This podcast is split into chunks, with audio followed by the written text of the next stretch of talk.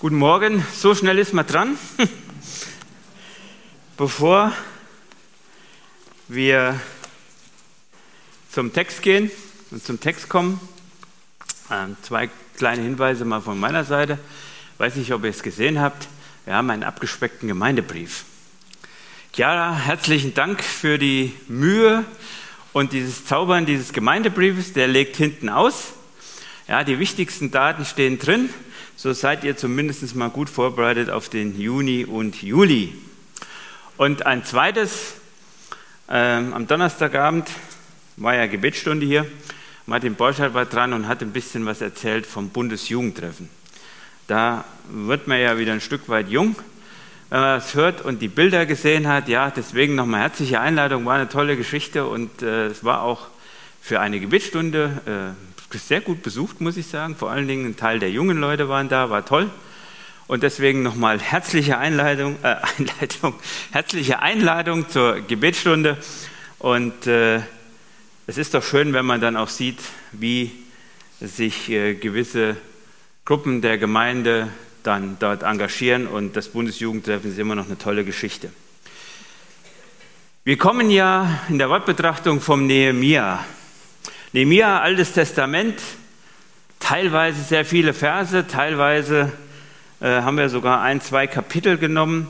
Und doch war Nehemiah, wie ich fand, eine ziemlich interessante Betrachtung. Ja, wir haben, glaube ich, bei sehr, sehr vielen Texten festgestellt, wie aktuell Nehemiah war.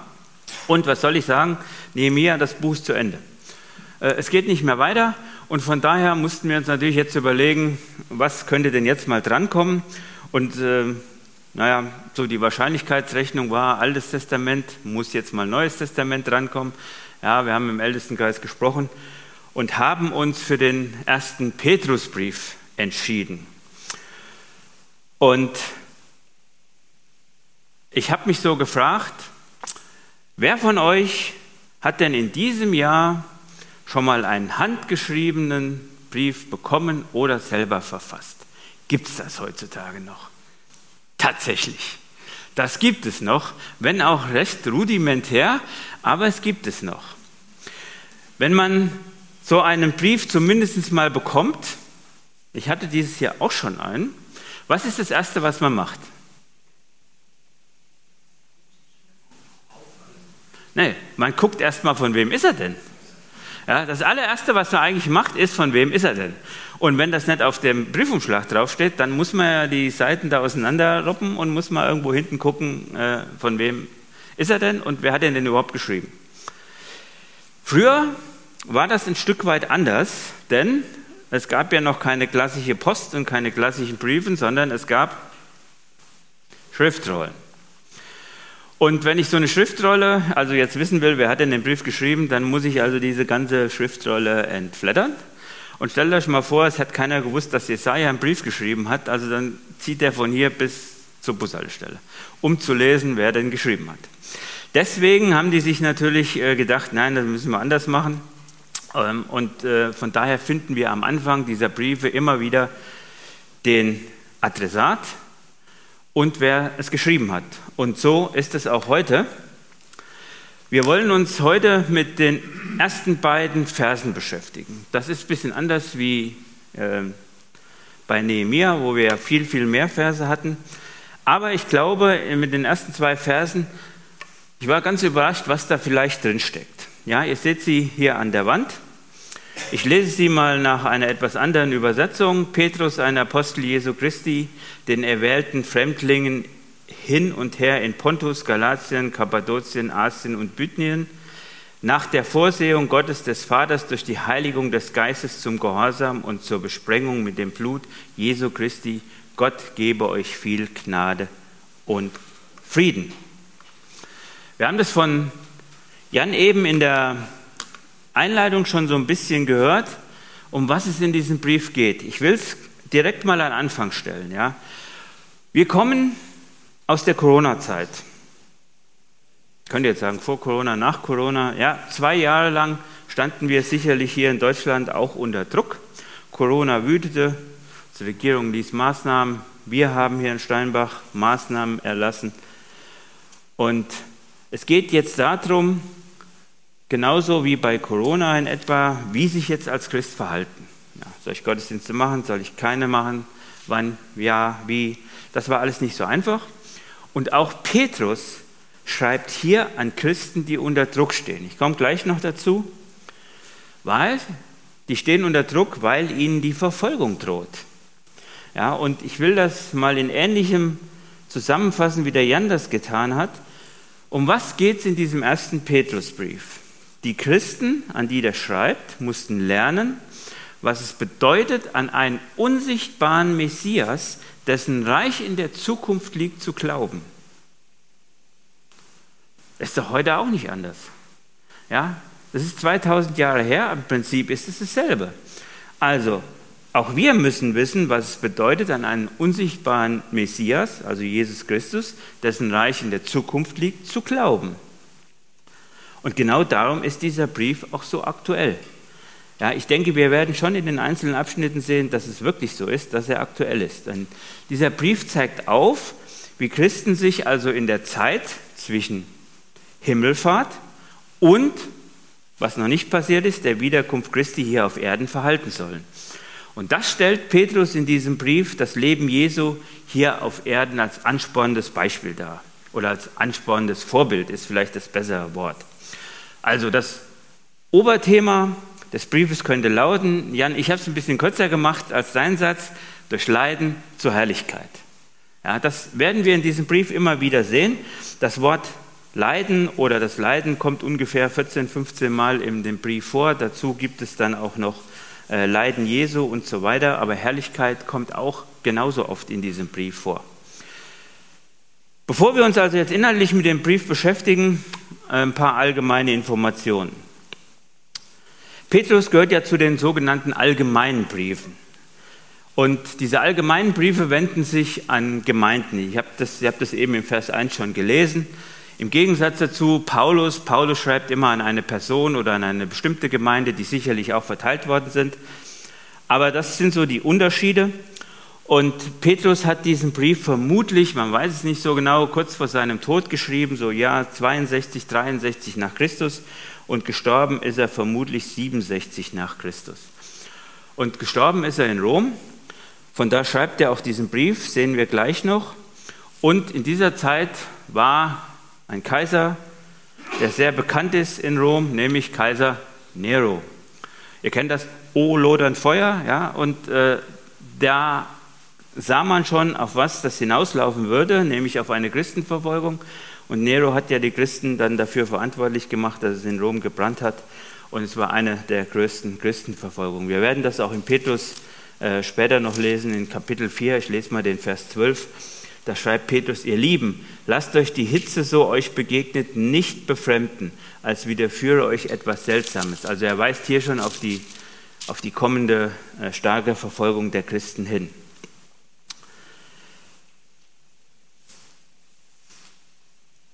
Ich habe es hier mal so ein bisschen kenntlich gemacht. Normalerweise hätte ich jetzt gesagt, wir gehen mal Vers für Vers durch. Jetzt sind das ja nur zwei Verse. Aber ich habe auch diese zwei Verse mal äh, ein Stück weit unterteilt. Nämlich als erstes, lasst uns mal auf den Verfasser schauen.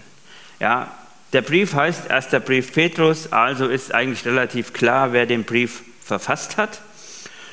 Und wir lesen das ganz am Ende des äh, ersten Petrusbriefes. Petrus ist der Verfasser, aber geschrieben hat er nicht. Wisst ihr, wer ihn geschrieben hat? Ich lese es mal vor, 1. Petrus 5, Vers 12. Durch euren teuren Bruder Silvanus habe ich euch ein wenig geschrieben, zu ermahnen und zu bezeugen, dass dies die rechte Gnade Gottes ist, darin ihr steht. Und ich lese mal den Vers 13, da kommen wir gleich nochmal zu. Es grüßen euch, die auserwählt sind zu Babylon und mein Sohn Markus. Also, Silvanus, wir sind ja in der römischen Zeit, Griechisch war damals Weltsprache, ist niemand anders als Silas. Silas hat diesen Brief geschrieben, Petrus hat ihn sozusagen diktiert und Markus, der das Markus-Evangelium geschrieben hat, war auch bei ihm und Babylon ist hier ein Synonym für Rom. Schauen wir uns jetzt mal diesen Petrus genauer an. Petrus, die Übersetzung kennen wir alle, griechisch heißt das Petros, also das ist jetzt nicht der Schafskäse, den ihr vielleicht da kaufen könnt, sondern Petros im Griechischen heißt Stein. Und Petrus wird ja auch Fels der Gemeinde genannt. Und Petrus heißt also nichts anderes wie Stein. Und auf dieses Haus Gottes aufgebaut oder ist aufgebaut aus lebendigen Steinen. Auch das werden wir in dem Petrusbrief noch sehen. Ich lese mal aus Kapitel 2 die Verse 4 und, ähm, die Verse 4 und 5. Da seht ihr mal, wie auch das Synonym mit diesen Steinen dort weiter vorkommt, also ganz bekannte Verse. Zu welchem ihr gekommen seid, als zu dem lebendigen Stein, der von dem Menschen verworfen ist, aber bei Gott ist er auserwählt und köstlich, also andere Übersetzungen reden von dem Eckstein. Und auch ihr als die lebendigen Steine Bauet euch zum geistlichen Haus und zum heiligen Priestertum zu Opfern, geistliche Opfer, die Gott angenehm sind durch Jesus Christus und so weiter. Also ihr seht hier auch das Bildnis des Steins werden wir öfter sehen. Schauen wir uns diesen Petrus mal an. Wer war jetzt dieser Petrus? Wenn wir das ganz genau wissen wollen, müssen wir in der Bibel lesen, nämlich die Evangelien. Petrus hieß ja eigentlich nicht Petrus, sondern hieß Simon. Sein Vater hieß Johannes. Petrus war verheiratet und wohnte in Kapernaum und man könnte sagen, heute, er hatte einen kleinen Fischereibetrieb. Das war sein Lebensunterhalt. Und Petrus ist in der Bibel, ja, ich möchte es mal so ausdrücken, der führende Jünger gewesen. Es ist ganz interessant, immer wenn die Jünger aufgezählt worden sind, steht Petrus an erster Stelle. Er wird immer in der Bibel an erster Stelle genannt, wenn es um die Aufzählung geht. Könnt ihr selber mal nachlesen, Markus 3, Vers 14, Lukas 6, Vers 14, Apostelgeschichte 1, Vers 13, dort werden die Jünger aufgezählt und immer steht Petrus an erster Stelle. Wir kennen das auch, Petrus, Jakobus und Johannes waren ja sehr, sehr nah bei Jesus. Sie haben Dinge mit Jesus erlebt, die die anderen Jünger nicht erlebt haben, zum Beispiel die Verklärung. Also Petrus war schon eine gewichtige Persönlichkeit und wir kennen auch das Leben von Petrus. Ja, Petrus war bis zum Schluss bei Jesus, hat großspurig erklärt, dass er ihn niemals verlassen würde. Petrus war auch der, der noch eine Waffe bei sich hatte und dann dem Knecht des hohen Priesters ja im Garten Gethsemane das Ohr abgehauen hat. Und Petrus war dann auch derjenige, der Jesus verleugnet hat. Petrus war derjenige, der also von ganz oben erstmal nach ganz unten musste. Und das war sicherlich nicht einfach. Aber Petrus wurde auch wieder nach oben geholt, und zwar von Jesus selbst. Wenn wir an Ostern denken, an die Auferstehung, ist Jesus ja zuerst den Frauen erschienen und danach haben es die Frauen den Jüngern gesagt und die Jünger waren erstmal total ängstlich. Die haben erstmal gar nichts gemacht, bis auf einen, Petrus. Da lesen wir nämlich in äh, Lukas 24, dass Petrus aufgestanden ist und ist gegangen und hat Jesus gesucht. Petrus war auch derjenige, wenn wir in die Apostelgeschichte gehen, der die Nachwahl des zwölften Apostels angeregt hat. Und Petrus war der Leiter, sozusagen der Chef der ersten Gemeinde. Wir kommen ja von Pfingsten. Wir haben das gehört, die Pfingstpredigt des Petrus, vor, wo sich 3000 Menschen bekehrt haben. Muss sicherlich eine sehr gewaltige und eindrucksvolle Geschichte gewesen sein. Petrus war also der Führer der ersten Gemeinde. Petrus wurde gefangen genommen.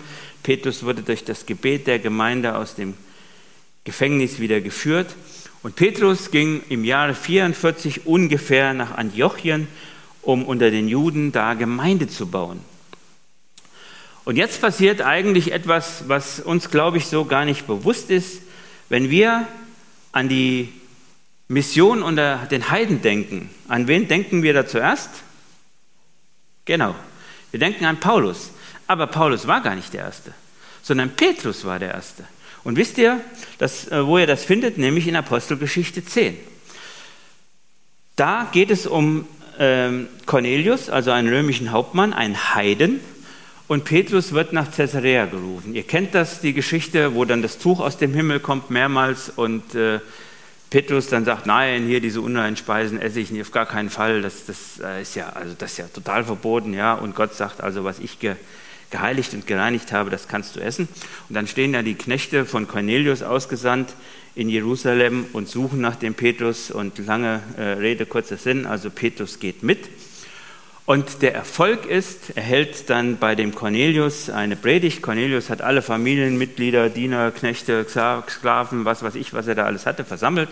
Und alle, alle, die in diesem Haus waren, haben sich nach der Predigt des Petrus bekehrt. Hier, Hier wurde die Tür geöffnet zur Heidenmission. Ja, Paulus hat natürlich den Schlüssel genutzt und hat dann das Ganze mit seinen Missionsreisen weitergetrieben. Aber Petrus war der Erste, der zu den Heiden geschickt wurde. Und dann ging es ja weiter. Jesus kam ja zum Volk Israel. Ja, Jesus kam in erster Linie damals zu den Juden. Und alles, was bisher geschehen war, das drehte sich um das Volk Israel. Und jetzt kommt dieser neue Gedanke Heidenmission dazu. Ja. Im Jahre 49 ging dann Petrus zurück nach Jerusalem. Was war los? Alle führenden christlichen Apostel, Jünger, Paulus, alle waren da. Es ging um die Frage, klassisch theologisch, was müssen die gläubigen Heiden von den Juden übernehmen? Im Wesentlichen ging es darum, müssen sie beschnitten werden oder nicht? Und die Juden waren der Auffassung, wenn sie nicht beschnitten sind, sind sie auch nicht gläubig. Es gab eine lange und epische Diskussion. Wir lesen das in Apostelgeschichte 15. Und wieder ist es in diesem Falle Petrus, der aufstand und das entscheidende Wort sagt. Ja, hier sehen wir mal, wie Gott diesen Petrus gebraucht.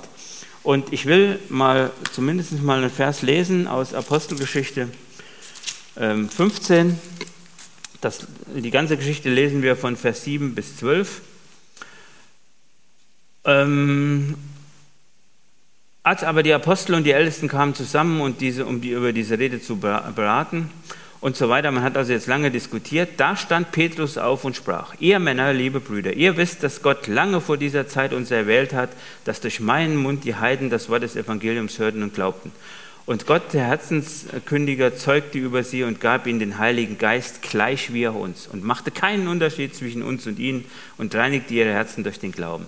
Was sucht ihr denn nun mit Gott das Auflegen des Jochs der Jünger Hälse, welche weder unsere Väter noch wir haben tragen können, sondern wir glauben durch die Gnade, die Jesus Christus selig, äh, durch die Gnade durch Jesus Christus selig zu werden, gleich wie auch sie.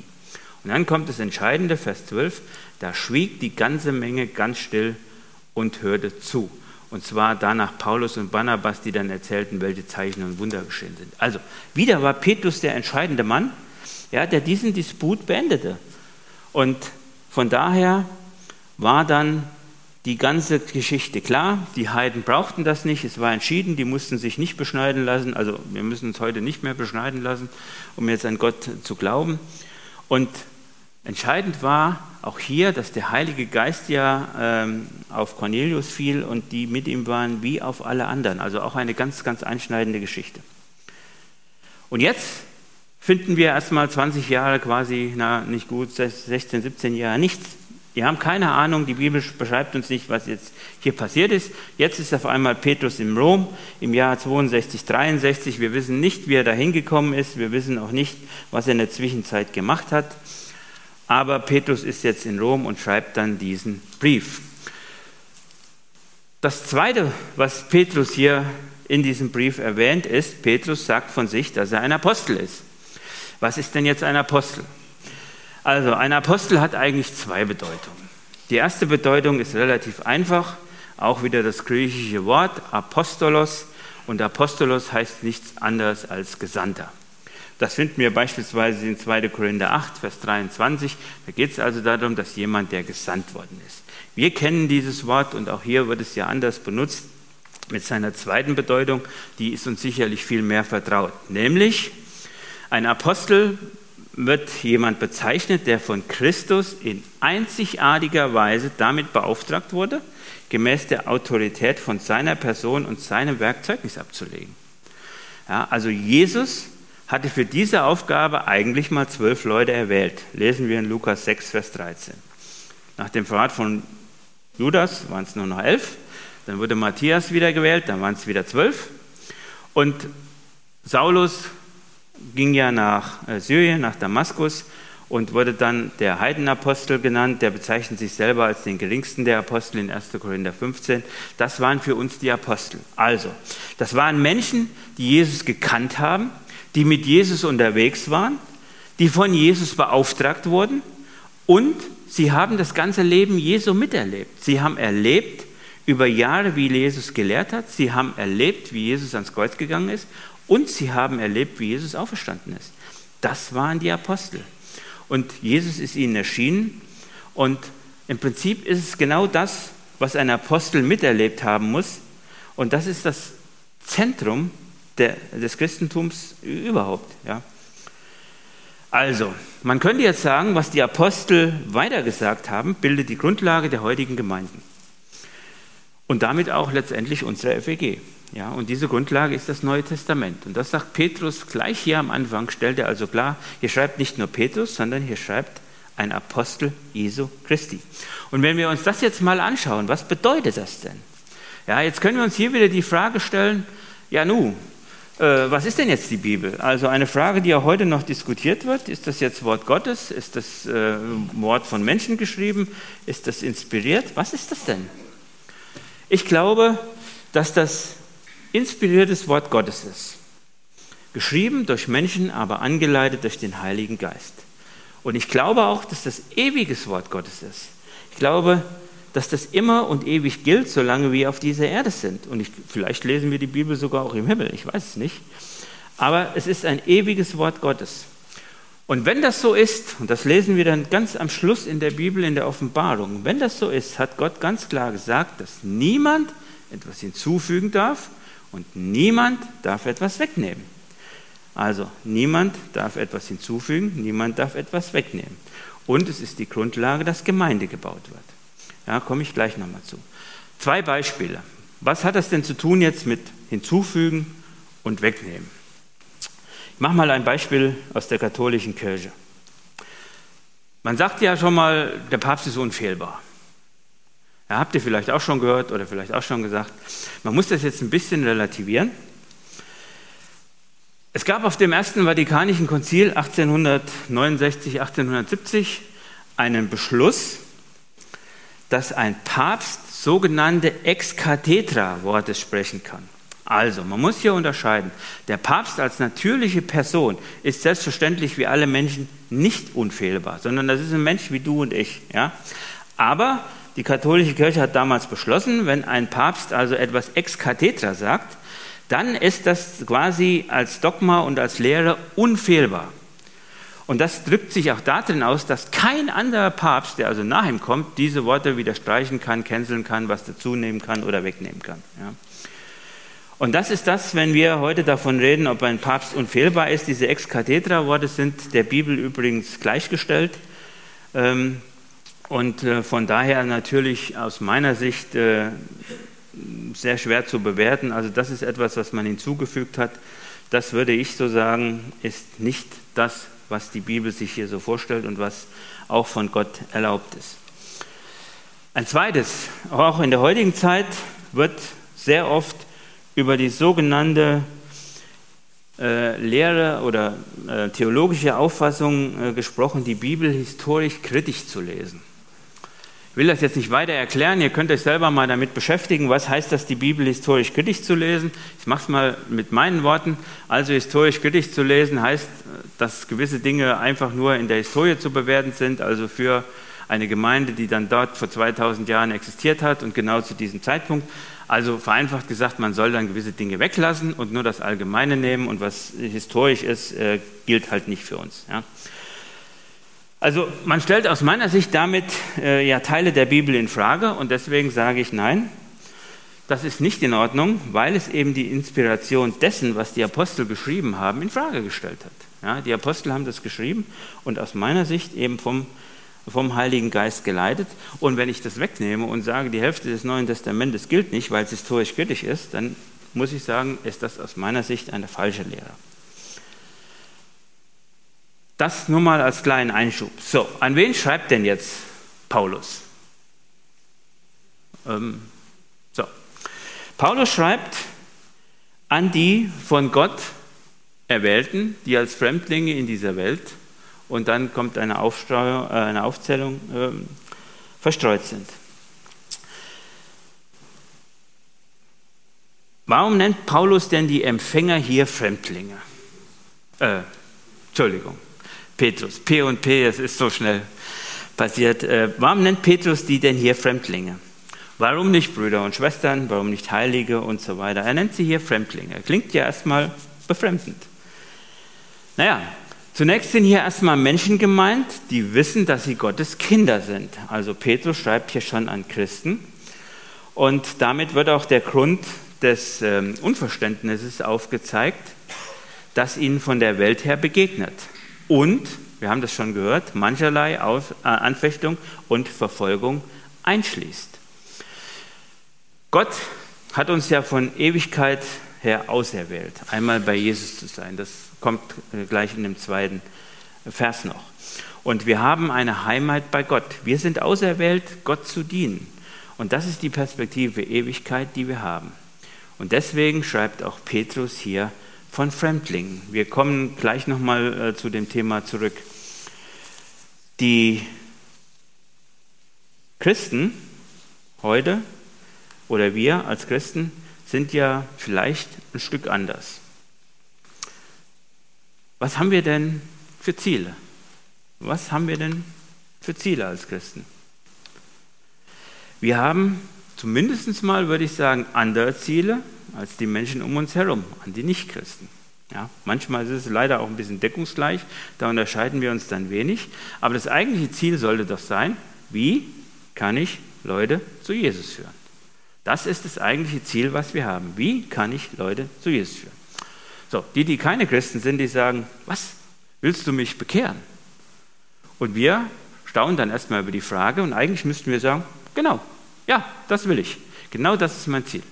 Ja, das ist natürlich nicht ganz so einfach. In der Theorie lässt sich das wunderbar erzählen, aber in der Praxis sieht das immer ein bisschen anders aus. Aber genau das ist das Ziel.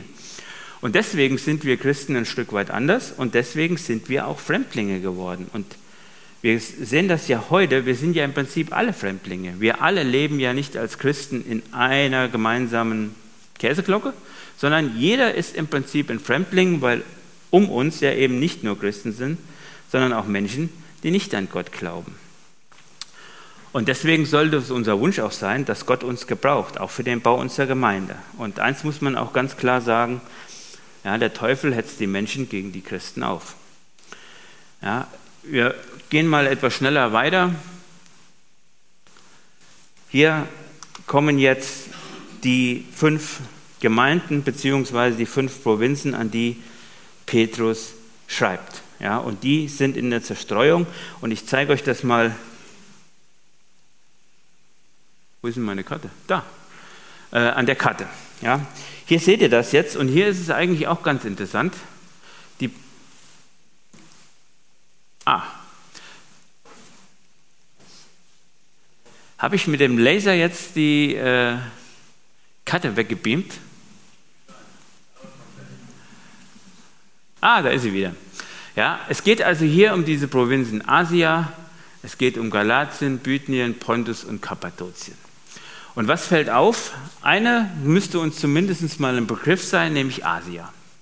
Das sind ganz, ganz wichtige Städte. Da ist Ephesus, da ist Kolosse, Kolosse und in Asia finden wir auch die äh, Gemeinden, an die die Sendschreiben gehen. Ja, alles das ist Asia relativ bekannt. Hier sehen wir mal Kappadokien, das hat mal Paulus noch gestreift auf einer Missionsreise, äh, Galatien auch, aber Bithynien und Pontus, kommt überhaupt nicht vor.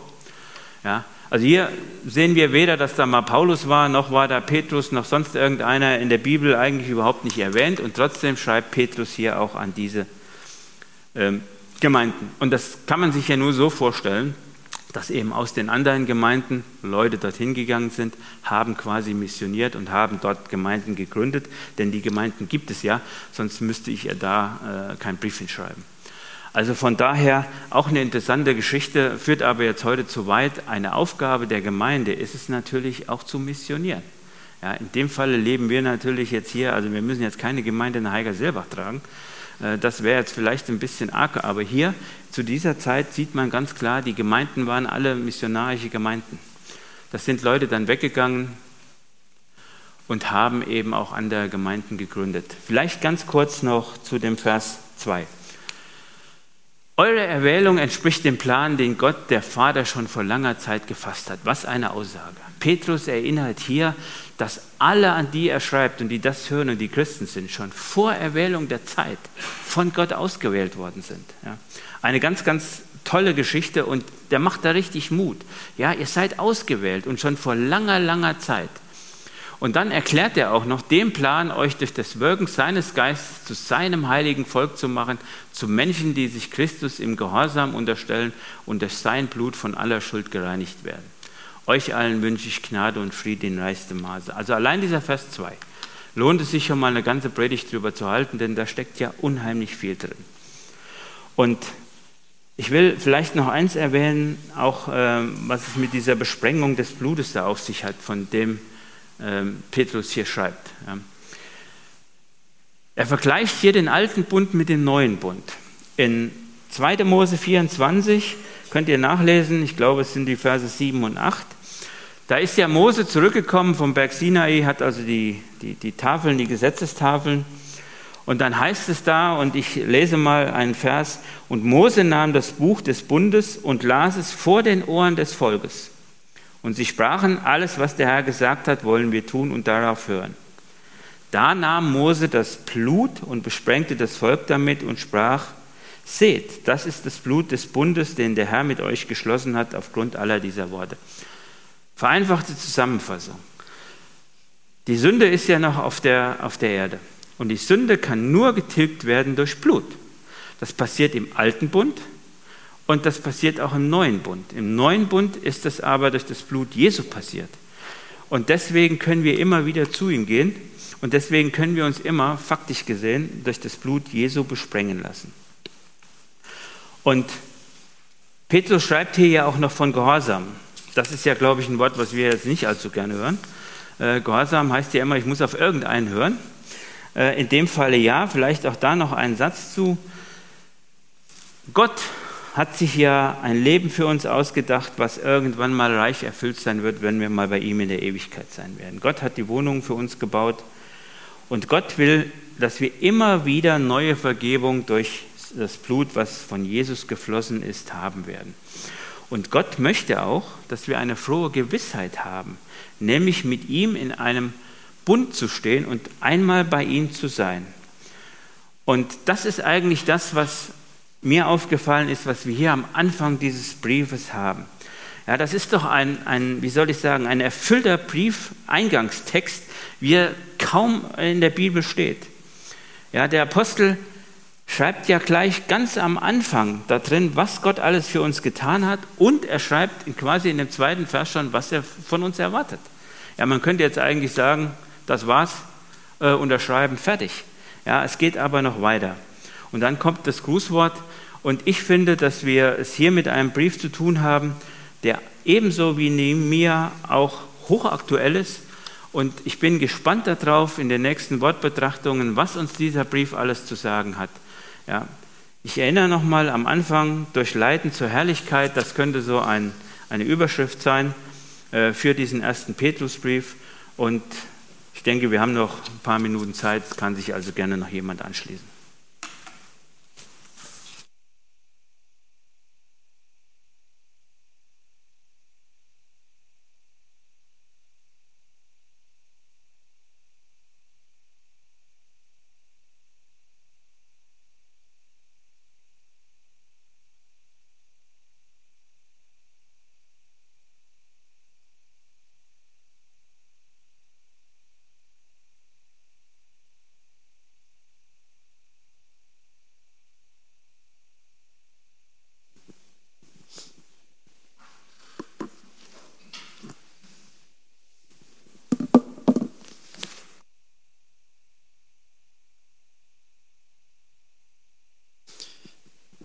Ja, der Petrusbrief fand ich schön, dass wir den jetzt betrachten in der Wortbetrachtung. Und als ich mir, ja, den Brief habe ich dann auch ein paar Mal durchgelesen, aber jetzt die ersten zwei Verse, was kann man dazu sagen? Oder habe ich mich so gefragt. Und dann bin ich hängen geblieben, geblieben an dem ersten Wort, an Petrus, an diesem Mann. Ist ja schon viel gesagt worden von Jochen, wer dieser Mann war. Aber die eine Stelle, an die ich gedacht habe, hat er nicht erwähnt und deshalb bin ich auch aufgestanden. Und äh, da geht es in den Evangelien, wird ja das erste Mal wieder ja erwähnt, wo er von dem Herrn Jesus gerufen wird in die Nachfolge und dann weiter. Aber dann am Ende des, der Evangelien, am Ende der Evangelien, im letzten Kapitel, Johannes Evangelium, Kapitel 21, da haben wir ja diese bekannte Stelle, wo nach der Auferstehung der Herr Jesus ihn fragt, hast du mich lieb? Dreimal. Hast du mich lieb? Hast du mich lieb? Hast du mich lieb? Und da will ich was zu sagen. Also das erste Mal fragt er ihn, er fragt ihn dreimal, hast du mich lieb? Im Griechischen ist das so, dass das Wort Liebe immer in einer anderen Form kommt, aber das ist nicht mein Gedanke. Äh, das erste Mal fragt er ihn, ich lese gerade, als sie gefrühstückt hatten, sagte Jesus zu Simon Petrus, Simon ben, ben Johannes, liebst du mich mehr als diese anderen hier? Einmal nur kurz zu diesem als diese anderen hier. Da habe ich hier eine Erklärung. Das muss nicht unbedingt das gemeint sein, dass es die anderen Jünger gemeint sind. Als die, diese anderen hier kann sein auch seine ganze Fischerei oder bist du bereit, die aufzugeben? Oder hat er ja, aber kann auch das sein. Okay, nur das kurz. Und wie antwortet Petrus? Gewiss, Herr, antwortete Petrus, du weißt, dass ich dich lieb habe. Und jetzt, dann weide meine Lämmer. Das will ich jetzt so betonen. Also der Herr Jesus gibt ihm diesen Auftrag, weide meine Lämmer. Lämmer. Also das kann ich so verstehen, das sind junge Gläubige. Jung im Glauben, also weide sie. Weiden ist ja was anderes wie hüte sie. Oder das, nächste, das letzte Mal sogar sagte dann Sorge für sie und die Schafe. Dann nennt er immer die Schafe. Aber ich bleibe beim ersten. Das erste, weide meine Lämmer. Und hier jetzt in, den, in dem Petrusbrief, da eine Stelle greift eigentlich eins ins andere irgendwo, aber doch eine Stelle, wo er diesen Auftrag dann erfüllt oder wo er ihn uns aufschreibt und sogar uns. Ich habe mich dann auch gefragt, praktische Anwendungen, wo finden wir hier? Hier. Bist du auch vielleicht angesprochen? Weide meine Lämmer. Weide die, die jung im Glauben sind. Hier einen Vers aus 1. Petrus 4, 2 und 3. Da kommen wir noch dazu. Der Rest eures Lebens, schreibt jetzt Petrus, wird dann nicht mehr von euren Leidenschaften bestimmt, sondern von dem, was Gott will. Und dann zählt er auf, vorher war ihr, also wie ihr noch im Unglauben wart, war ihr hemmungslos, lebtet ihr in Ausschweifungen, in Fress- und Saufgelagen, in abscheulichem Götzendienst. Und das wart ihr, aber jetzt seid ihr zum lebendigen Glauben gekommen und ermutigt sie mit diesen Worten, sage ich, mal, sag ich jetzt mal so, weide meine Lämmer. Nimm es mit. Ich habe es mitgenommen. Weide meine Lämmer. Das zweite, was er da sagt in Johannes 21, hüte meine Schafe. Jetzt, das ist was anderes. Weiden und hüten. Hüten würde ich sagen, vor Gefahren bewahren. Vor Gefahren bewahren. Und das macht er. Auch hier in diesem Brief und in seinen zwei Briefen macht er Petrus.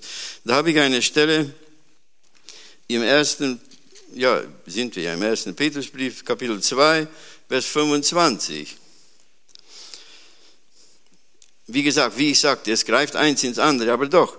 Denn ihr wart wie Schafe, die sich verlaufen hatten. Jetzt aber seid ihr, seid ihr zu eurem Hirten, dem Hüter eurer Seele zurückgekehrt. Also, hüte, hüte meine Schafe und wir sind zu, zu dem Hüter unserer Seelen. Zu dem sind wir zurückgekehrt. Und das dritte, Sorge für meine Schafe. Das ist die Übersetzung, die ich hier habe, NEU, also der übersetzt so. Jede Übersetzung sagt es auch mal ein bisschen anders. Aber Sorge für meine Schafe. Das ist wieder, denke ich, kann man was anderes darunter verstehen. Und da habe ich eine Stelle, die das auch so sagt, im ersten Petrusbrief wieder, Kapitel 5, Vers 2.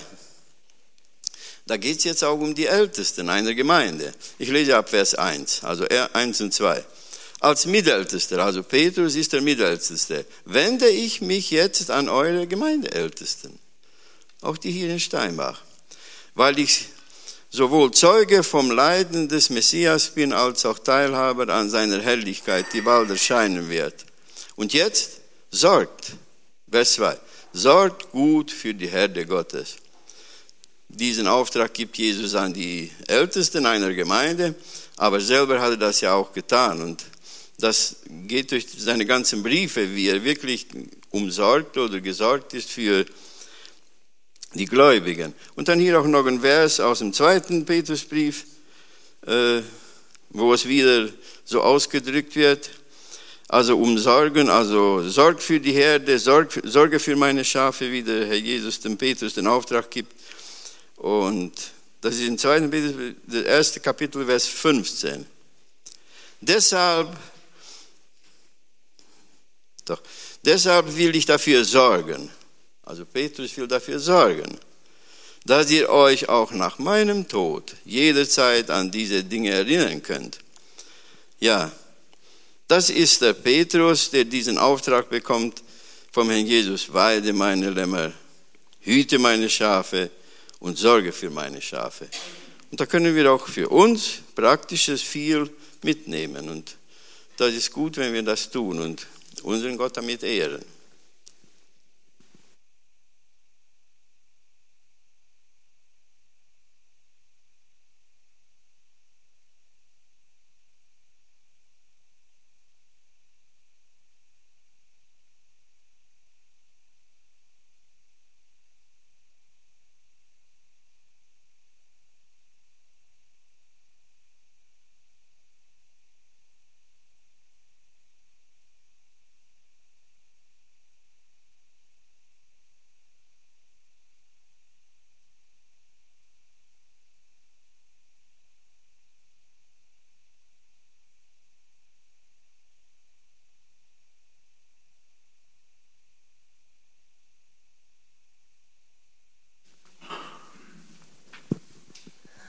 Ja, dann möchten wir jetzt im Anschluss an das gehörte Abendmahl zusammen feiern. Und äh, ja, das, was wir heute Morgen gehört haben, waren einige Punkte dabei, die auch schon darauf hindeuten, ja, was es bedeutet, als ja, Christ zu leben, dass wir uns unter